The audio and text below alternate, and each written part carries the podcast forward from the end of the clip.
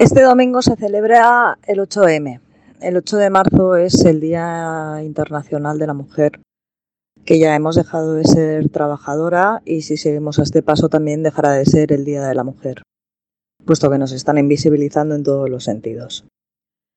La noticia del día que quiero comentar hoy es en relación a la portavoz del PP, Cayetana Álvarez de Toledo, puesto que se ha desmarcado de su partido. Por primera vez manifiesta que era la manifestación y ella ha manifestado que no, puesto que su feminismo es amazónico, una amazona. No hay ningún tipo de feminismo amazona, ni feminismo liberal, ni feminismos con ese.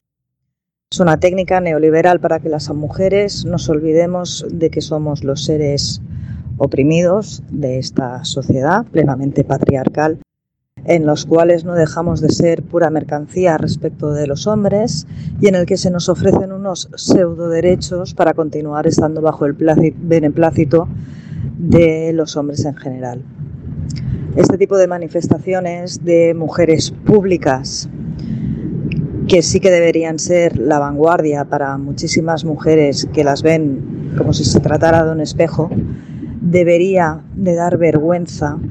y más en unas fechas como las que estamos, las del 8 de marzo, puesto que muchas mujeres han dado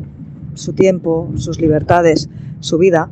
para las que ahora nos consideran privilegiadas, continuemos luchando por los derechos de nuestras hijas.